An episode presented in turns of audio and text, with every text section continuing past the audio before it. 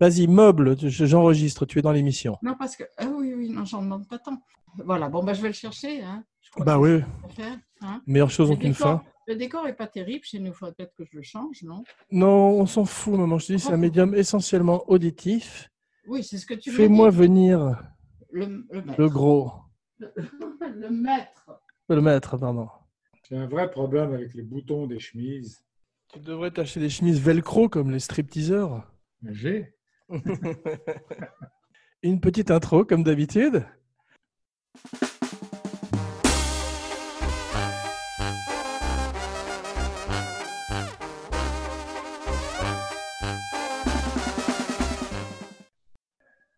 J'accueille à nouveau avec joie dans l'émission mon cinébody. Que dis-je mon cinébody Mon ciné family. Francis Weber, scénariste, cinéaste, roi des cons, mais surtout père de famille exceptionnel. Pardon, père, pour Cinébodies numéro 34. Le temps ne fait rien à l'affaire. Quand on est con, on est con. Qu'on ait 20 ans, qu'on soit grand-père. Quand on est con, on est con. Bonjour papa, comment ça va? Bien, mais je suis pas sûr de roi des cons quand même. non, c'était pas en référence à ton film. Tu les as quand même. J'ai cru comprendre. Tu les as anoblis, donc euh, je voulais te rendre hommage. mais tu sais que j'ai eu un coup de fil de la femme de mon musicien, Jean-Michel Bernard, un de mes musiciens de cinéma, qui m'a dit qu'il y a une émission en ce moment et euh, c'est une émission sur les cons et Francis est dedans. Ah, c'est drôle, c'est devenu synonyme. Hein ouais. Madame Bovary, c'est moi. ah bon? Bonjour madame. Donc aujourd'hui, tu vas, nous, tu vas nous raconter tes expériences du Festival de Cannes, tes expériences, car c'est une émission en trois actes, comme tes films, comme La vie d'un homme. Et euh, j'ai donné un titre à tous les actes. Acte 1, Little Big Man.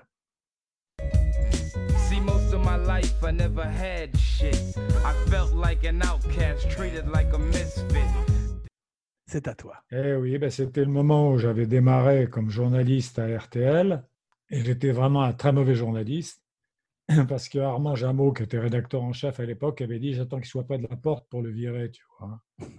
en fait, c'est parce que tu peux pas faire de style. Je voulais écrire, mais dans un fâche d'information, il n'y a pas de style. C'est un sujet, un verbe, un complément. Donc je moisissais depuis quelques mois là-dedans euh, en disant des phrases dans le genre le général de Gaulle est arrivé à Strasbourg hier, tu vois. Ouais. j'avais une voix endormante, c'est-à-dire que j'avais pas cette façon de moduler qu'ont les journalistes qui est le général de Gaulle est arrivé hier à Strasbourg, c'était mmh. pas sa voix. Et on me dit tu fais le festival de Cannes. C'était énorme pour moi, c'est la première fois que je voyageais. On m'a adjoint quand même un vrai journaliste et c'était au moment où De Gaulle est entré dans, euh, dans Paris avec... Non, pas du tout. avec la division Leclerc À Cannes Non, tu sais, attends, mais justement, petite parenthèse avant que tu ne te lances, tu sais quelle est la date de fondation du Festival de Cannes? Non. 1939. Ah, dis donc. Et le lendemain, c'était la guerre. Donc, ils ont annulé le festival. Il y avait Cary Grant, Gary Cooper. Ils ont fait venir plein de stars de l'époque. Ils les ont renvoyés chez eux. Et le film et le festival a repris en 1946 au moment où tu y étais, à toi. C'est très étonnant ça, parce que tu te rends compte ce que ça représente comme construction un festival de genre et que tout à coup les Allemands viennent nous emmerder. C'est fou comme histoire. C'est hallucinant. Enfin bref, bon, on me dit tu vas faire le festival de Cannes, on me donne un journaliste qui était un vrai journaliste en principe, et moi j'étais censé faire le magazine.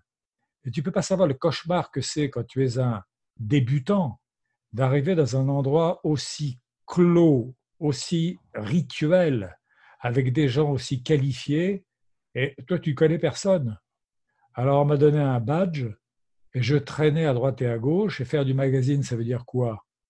Alors, c'est pas un très bon souvenir, parce qu'en plus, il y avait un journaliste sportif qui était mon copain à RTL, et qui m'a dit, si tu vas au Festival de Cannes, va voir Henri Chapier, qui est le spécialiste du Festival de Cannes et du cinéma en général, Mhm. il va te renseigner, il va, il va t'aider. Et Henri Chapier était un type délicieux, mais vraiment gentil comme c'est pas possible. Peut-être un peu trop gentil parce qu'il était euh, assez gay, tu vois. Moi, je n'avais strictement rien, évidemment, ni contre les gays ni contre lui. Ouais. J'ai passé mon, mon temps à courir dans les couloirs poursuivi par, lui. C'était- par lui. C'était pas très drôle. C'était de la recherche pour le placard et la cage aux folles. Et c'est ça, c'était un peu des repérages. Et euh, tu te rappelles l'histoire des repérages Non, c'était un type qui s'appelait L'Épicier qui faisait un film avec Audiard qui s'appelait du, du- par la racine. Et l'Épicier est mort à ce moment-là. Et Audiard a dit il est en train de faire les repérages. C'est beau. Enfin, toujours est-il donc que j'arrive à Cannes sans voir, sans connaître personne, à, à part l'adorable Chapier, tu vois? Oui. Et mon seul fait de gloire au Festival de Cannes, que j'ai malheureusement raconté énormément, Mais toi et Chapier à Cannes, c'était un peu mort à Venise avec ce jeune homme, non? Pardon. Oui, mais enfin, de toute façon, je On reste dans le cinéma, hein, de, de- de- de- élégant un peu quand même. Mais oui, oui, non, mais c'est pas, mais je Ouais. retrouve le gentleman que j'ai connu. C'est Cannes, monsieur. toujours, attention, je dis pas de mal de ce type qui était adorable. Bien sûr.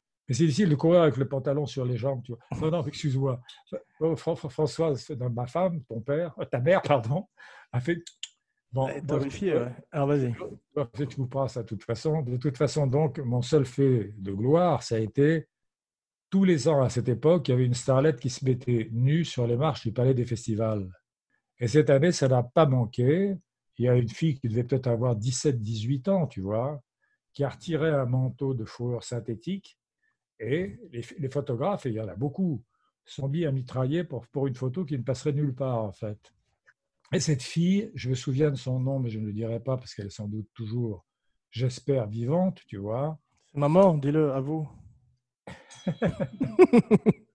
Cette fille, donc, repart après avoir fait son truc vers la- le Carlton, qui est l'hôtel, comme tu sais, de Cannes, où allait une, une grande partie des gens du festival.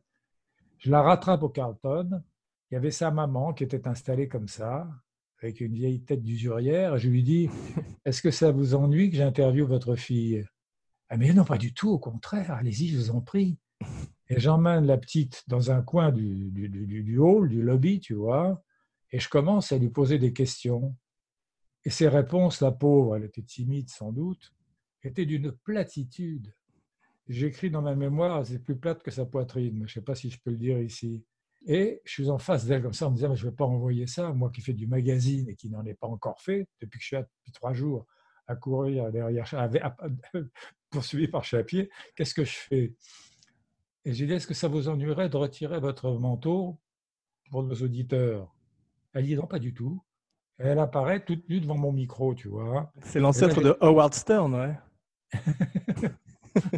Et là, je suis très embêté parce que je me dis, c'est pas possible qu'elle n'ait pas compris c'est la radio. Alors je répète, mais euh, vous vous vous rendez compte que vous êtes mise nue pour la radio Elle me dit oui. C'était Ah plus drôle à l'époque. C'était plus drôle à l'époque le podcast. Et attends, c'est pas fini, c'est que j'ai fini avec une, ci- une citation d'Alphonse Allais, qui est terrible parce qu'elle est méchante. Je dirai pas le nom de cette jeune fille. Je sais qu'elle n'a pas réussi au cinéma, parce que moi j'ai continué à en faire, elle pas, si tu veux. Catherine est-il- si tu nous écoutes. Alors je l'appellerai, si tu veux, Catherine Dupont. Oui. Je dis Catherine Dupont, comme disait Alphonse Allais.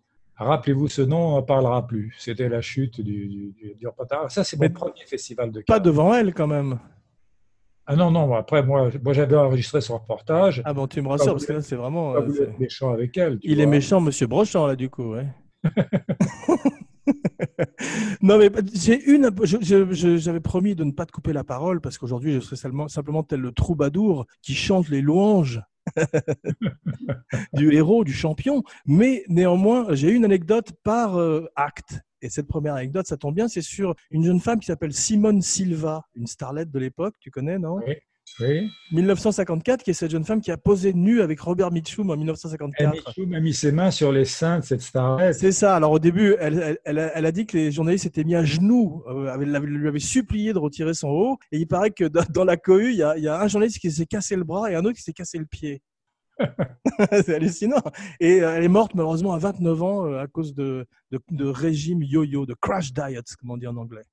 Ah bon, elle n'a pas pris froid en retirant son soutien-gorge, alors. Non, je pensais qu'il y en avait un autre qui s'était cassé le poignet aussi, de la poignet. Je n'ai pas compris si c'était une plaisanterie ou pas. C'est affreux. Donc euh, voilà, première anecdote. Et maintenant, euh, Donc, à cette époque-là, tu étais un jeune journaliste à Oui. Cannes. Oui, Est-ce que oui. Tu, tu voyais des films quand même ou tu étais simplement euh, à courir euh, Ah non, non, moi je courais pour, derrière le magazine et comme Ouais. on, on, a- on s'est rendu compte que j'étais nul, on m'a envoyé un journaliste chevronné, mais extrêmement vieux. Parce qu'à l'époque, à l'époque, il n'y avait pas le chômage qu'il y a maintenant, etc. Et Regardez des gens très âgés. Et le type, qui était adorable aussi, Ouais. je peux dire son nom d'ailleurs, parce que maintenant, bon, euh, je ne dis pas de mal de lui, il s'appelait Pivert. Et euh, il a eu un problème grave parce qu'il était là pour me donner des leçons de journalisme. Et il a interviewé une comédienne qui était une star à l'époque qui s'appelait Edwige Feuillère. Ouais. Il n'arrivait pas à dire son nom. Il disait euh, Feuillère. Bon, j'étais à côté. C'est censé apprendre le journalisme, tu vois. Ouais. Il a mis, je sais pas, 7-8 minutes à arriver à dire Edwige Feuillère. Waouh. Voilà mes anecdotes du, du- du festival. bah écoute, ça c'est la première époque, donc on peut Ouais. passer si tu veux à la deuxième époque du festival, du coup un bond dans le temps en 1985, où tu es juré. J'ai intitulé cette partie 12 hommes en colère.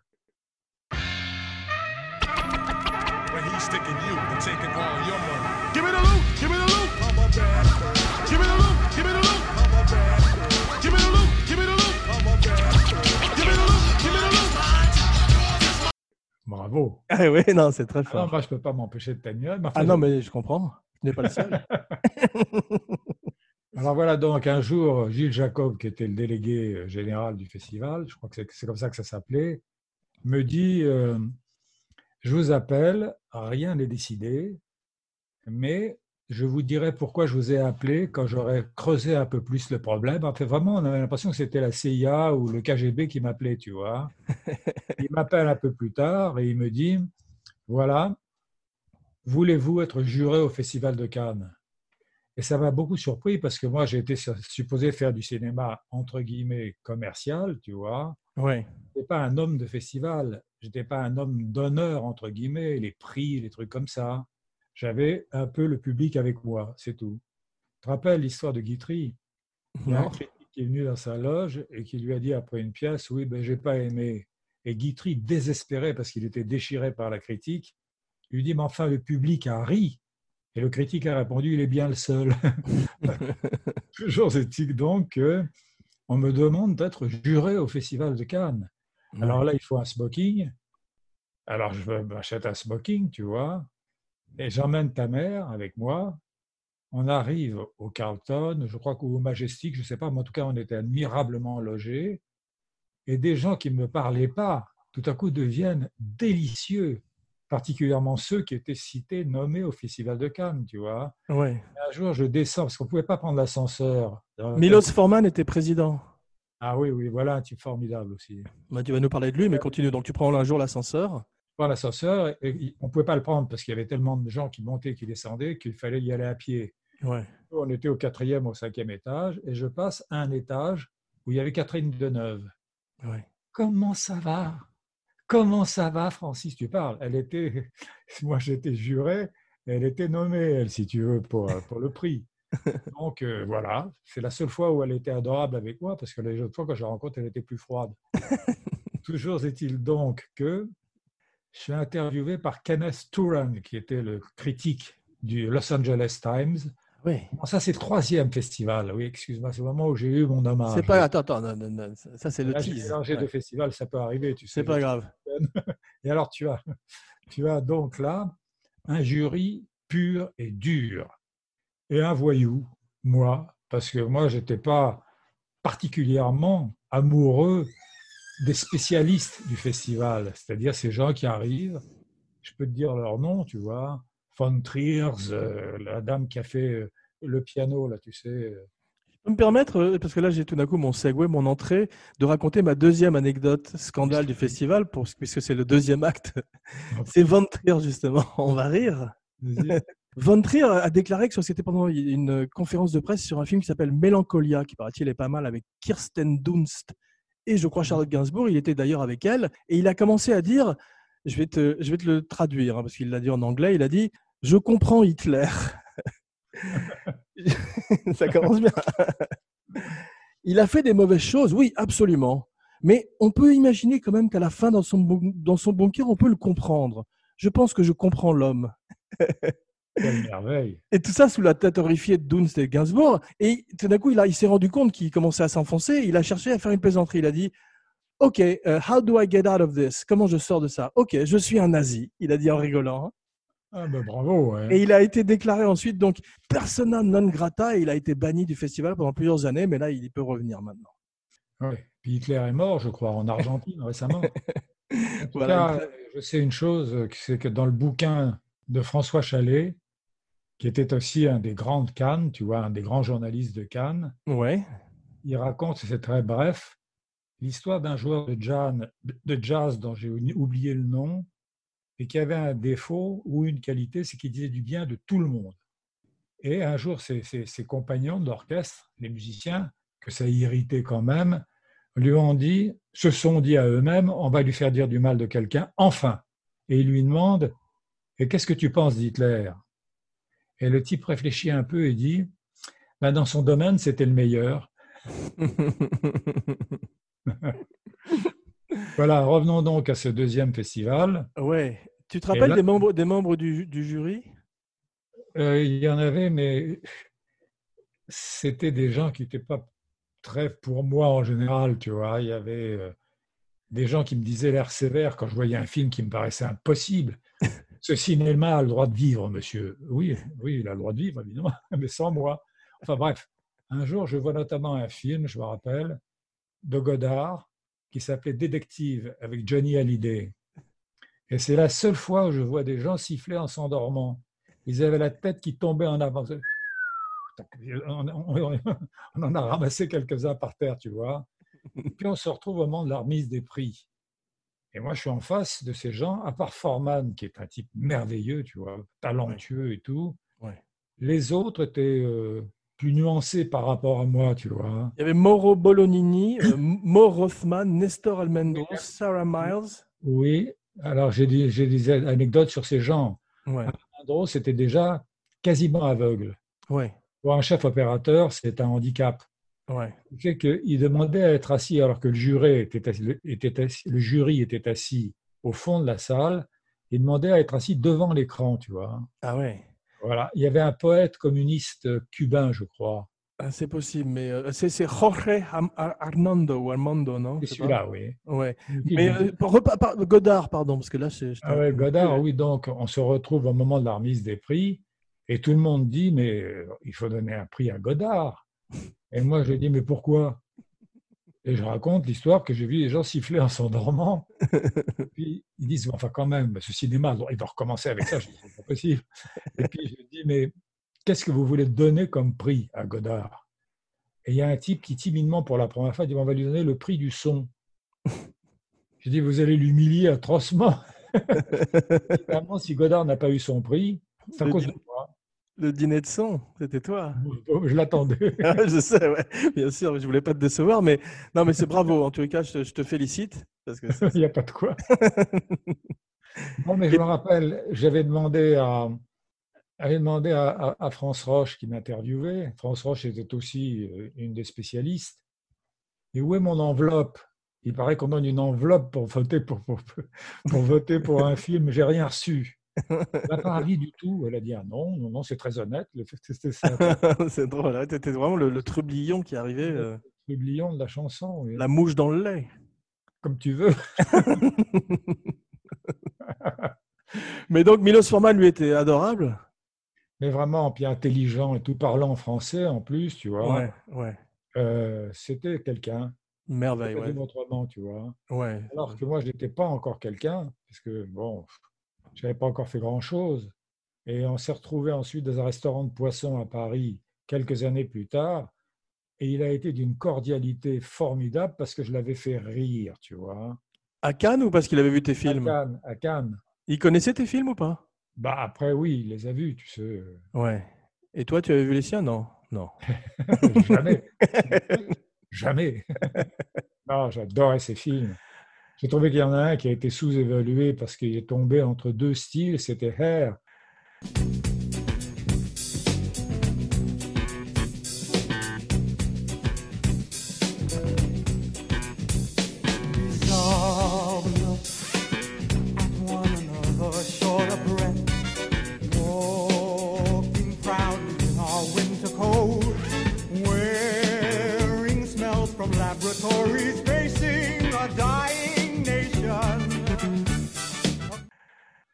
Une espèce de chef-d'œuvre. Hmm. Et tu avais vu ces films de la, de la première époque, euh, tchèque? Oui, oui, oui. Feu les pompiers, les amours d'une blonde? Ah, mais c'est magnifique, oui. et Taking Qui Off, avait été d'ailleurs, américains. je crois que c'était le type qui a fait Papa est en voyage d'affaires. Oui, qui avait eu la Palme d'Or, Emir Kusturica. Costa Rica, c'est ça, oui. J'avais pas vu, j'ai pas vu le film. Il était bien, j'imagine. pour- Magnifique. Ouais. J'ai voté pour lui. Ah, c'est bien, ouais. ouais. Ouais, Et pas pour Godard, donc. ouais. Et alors, Kenneth Turan, ah, c'était dans l'autre, pardon. Je reviendrai avec Kenneth Turan au prochain festival.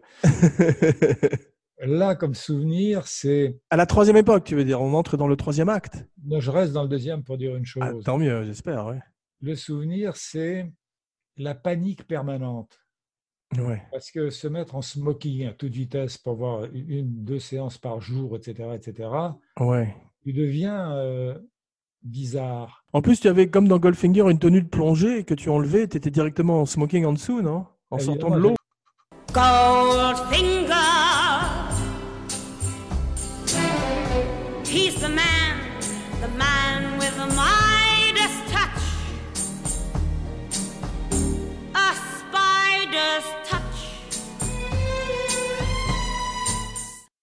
Deux tenues. J'avais une tenue de pompier d'abord, de plongée ensuite, et enfin mon smoking.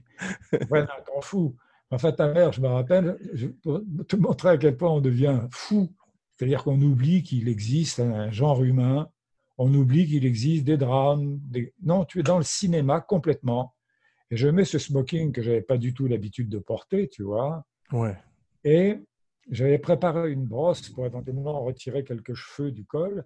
Et je vois que Françoise avait pris la brosse pour s'en servir. Et je crie Mais tu prends ma brosse Comme si c'était un truc atroce.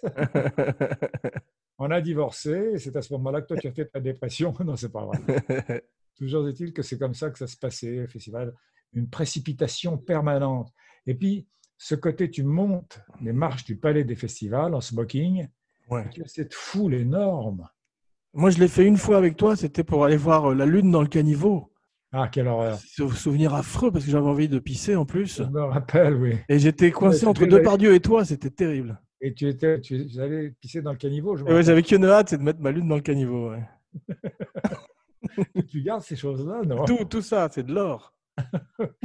Non, ce que je voulais dire, c'est qu'effectivement, on avait pris, je tournais les compères à Nice, et on avait pris une voiture avec deux flics devant pour nous ouvrir la route. Parce que j'avais terminé euh, le tournage, je ricraque pour arriver au Palais des Festivals pour voir la lune dans le caniveau.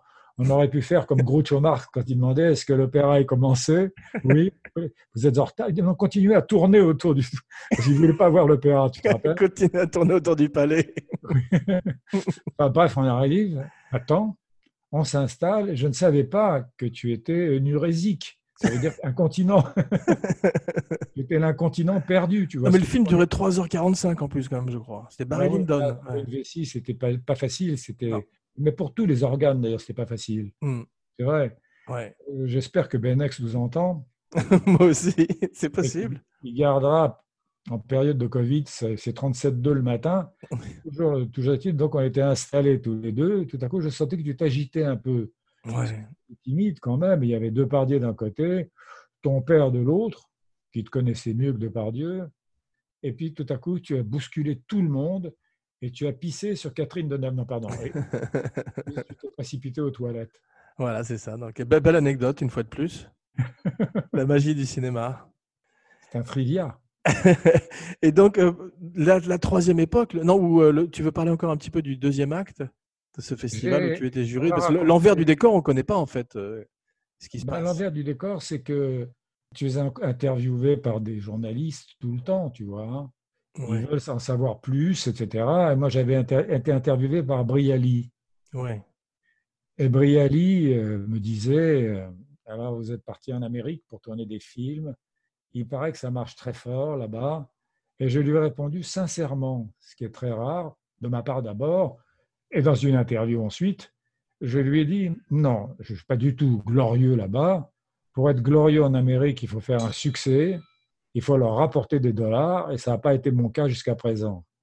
Et je me rappelle que le patron de CIA, qui est la grande agence américaine ici à Los Angeles pour les acteurs et les auteurs, m'a appelé et m'a dit bravo, bravo de savoir dire ces choses-là. Ouais, Et Alain Poiret, qui était le patron de Gaumont, m'a dit tu étais formidable dans cette interview. Ouais. Finalement, rien ne vaut la vérité. Je suis en train d'essayer de l'expliquer à Trump et j'y arrive pas. Voilà, je pense qu'on est passé sur le deuxième festival. Troisième acte, Yes. l'homme qui voulut être roi.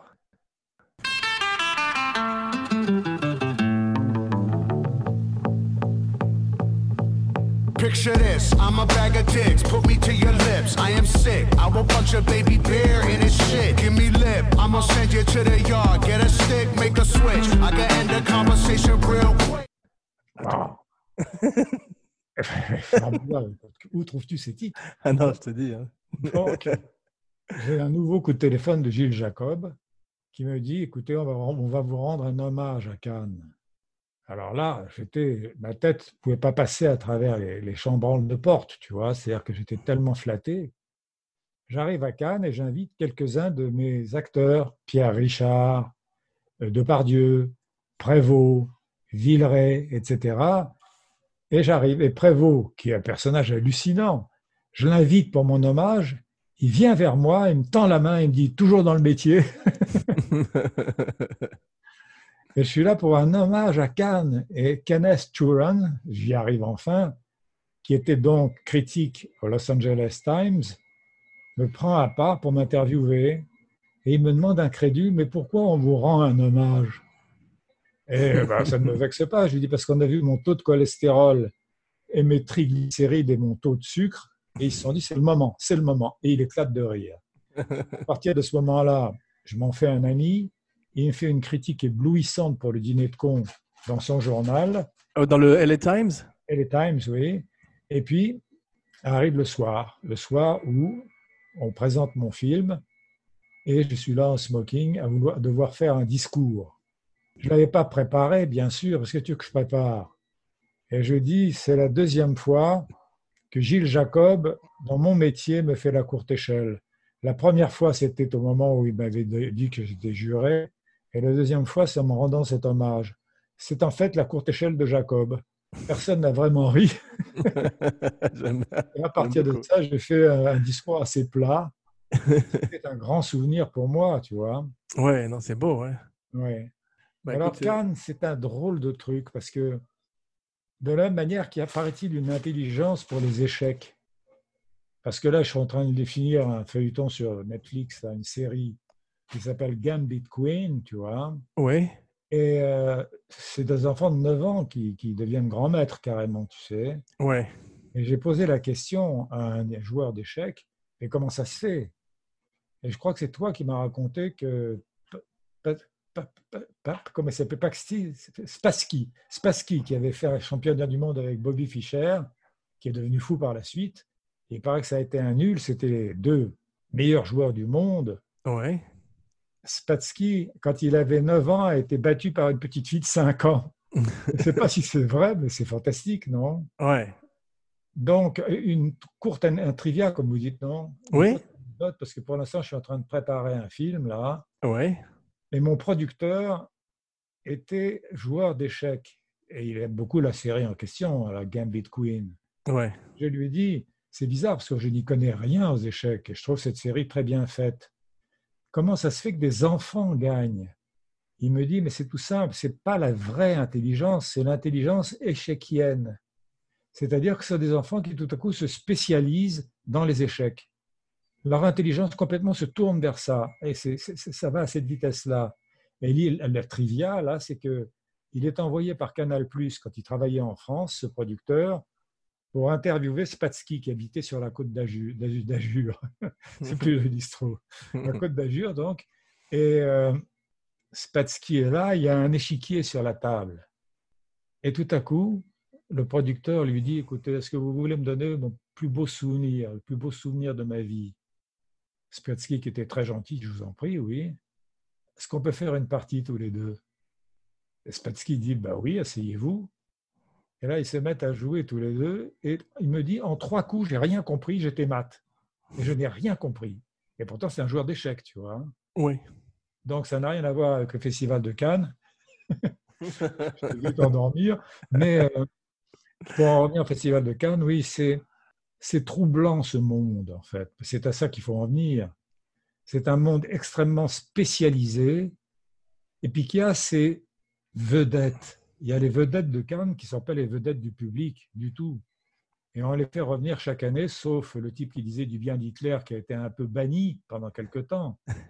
Les autres qui sont moins indulgents avec Hitler viennent, mais ça ne veut pas dire qu'ils ne sont pas moins indulgents avec leurs films.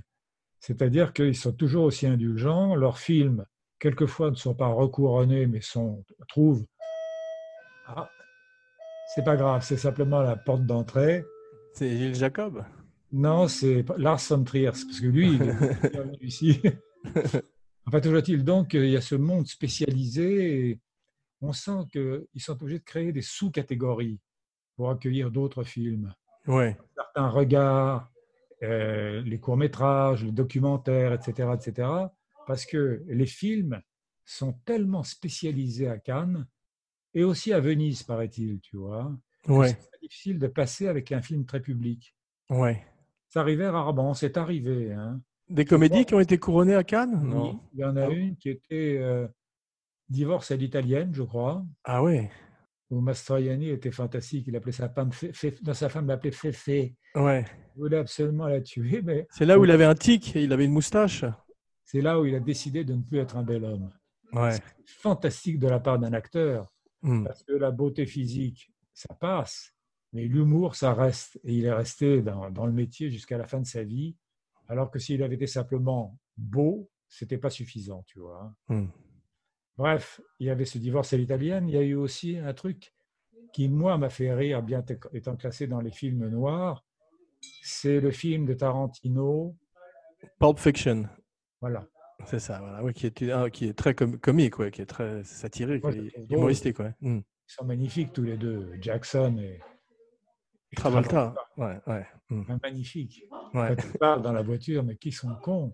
On va les inviter tous les deux. Quand tu lui parles des hamburgers en Allemagne, tu vois, et des hot dogs en Allemagne. Non, non, c'est Royal with Cheese, le Big Mac. Le Big Mac.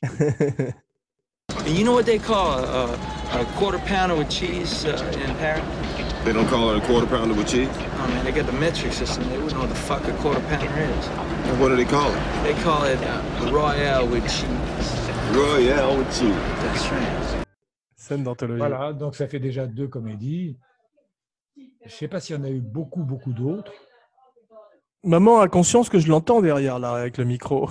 Oui, oui, Françoise, est-ce que tu peux ne pas parler trop Ou fort fermer la porte, au moins. Ferme la porte.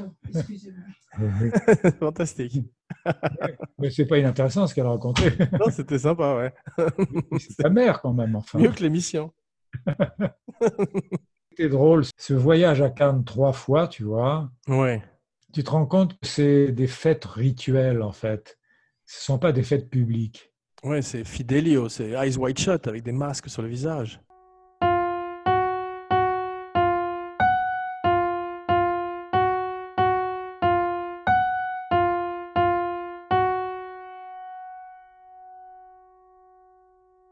Presque, oui. à part le public qui, lui, n'est pas masqué comme en ce moment. Il a- Je ris, je ris jaune. Moi, ça ne se voit pas avec ton masque. Bon, en tous les cas, euh, tu vas revenir très vite nous parler euh, de ton expérience américaine, parce que je voudrais que tu nous racontes euh, Eddie Murphy, Warren Beatty, tous ces gens très ouais. sympathiques que tu as Oui. rencontrés dans ta carrière. Aïe, aïe, aïe. tu connais The Life is Too Short List? Ouais, bah tu vas nous la rappeler, vas-y, en fin d'émission. La vie est trop courte pour tourner avec certains acteurs. Ouais, Ils te gâchent la vie. Hein. ouais. Quelques noms, moi, à vous laisser quand je fais la prochaine fois. bah, c'est bien, c'est un bon teaser pour la prochaine émission. Mais en tout cas, merci pour ce beau voyage dans ta filmographie, dans ton expérience canoise.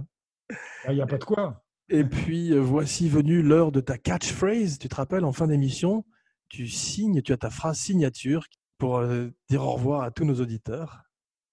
Ben, mieux vaut un bon festival qu'une canne. Bravo. N'oubliez pas de liker, de partager, de commenter partout où on écoute des podcasts. Stitcher, SoundCloud, iTunes. Jean Weber, signing off.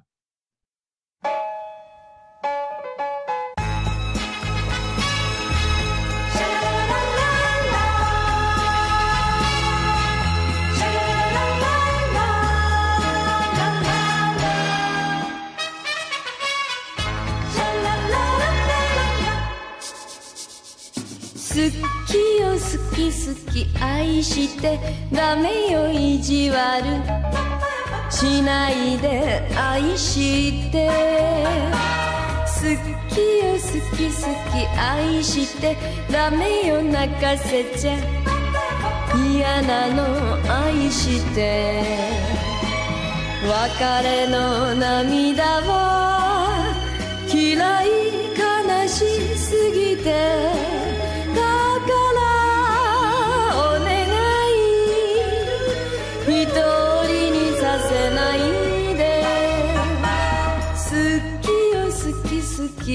愛してなめよ意地悪。しないで愛して。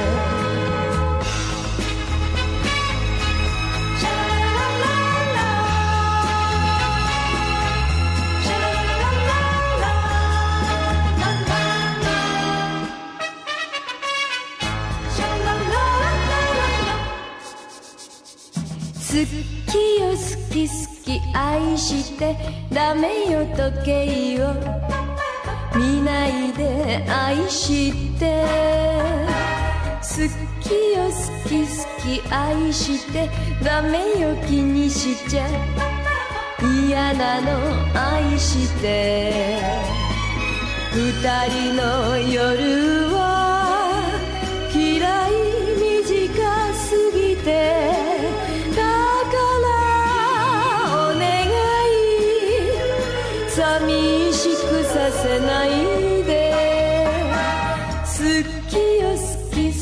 愛してダメよ時計を。見ないで愛して。ああ愛して。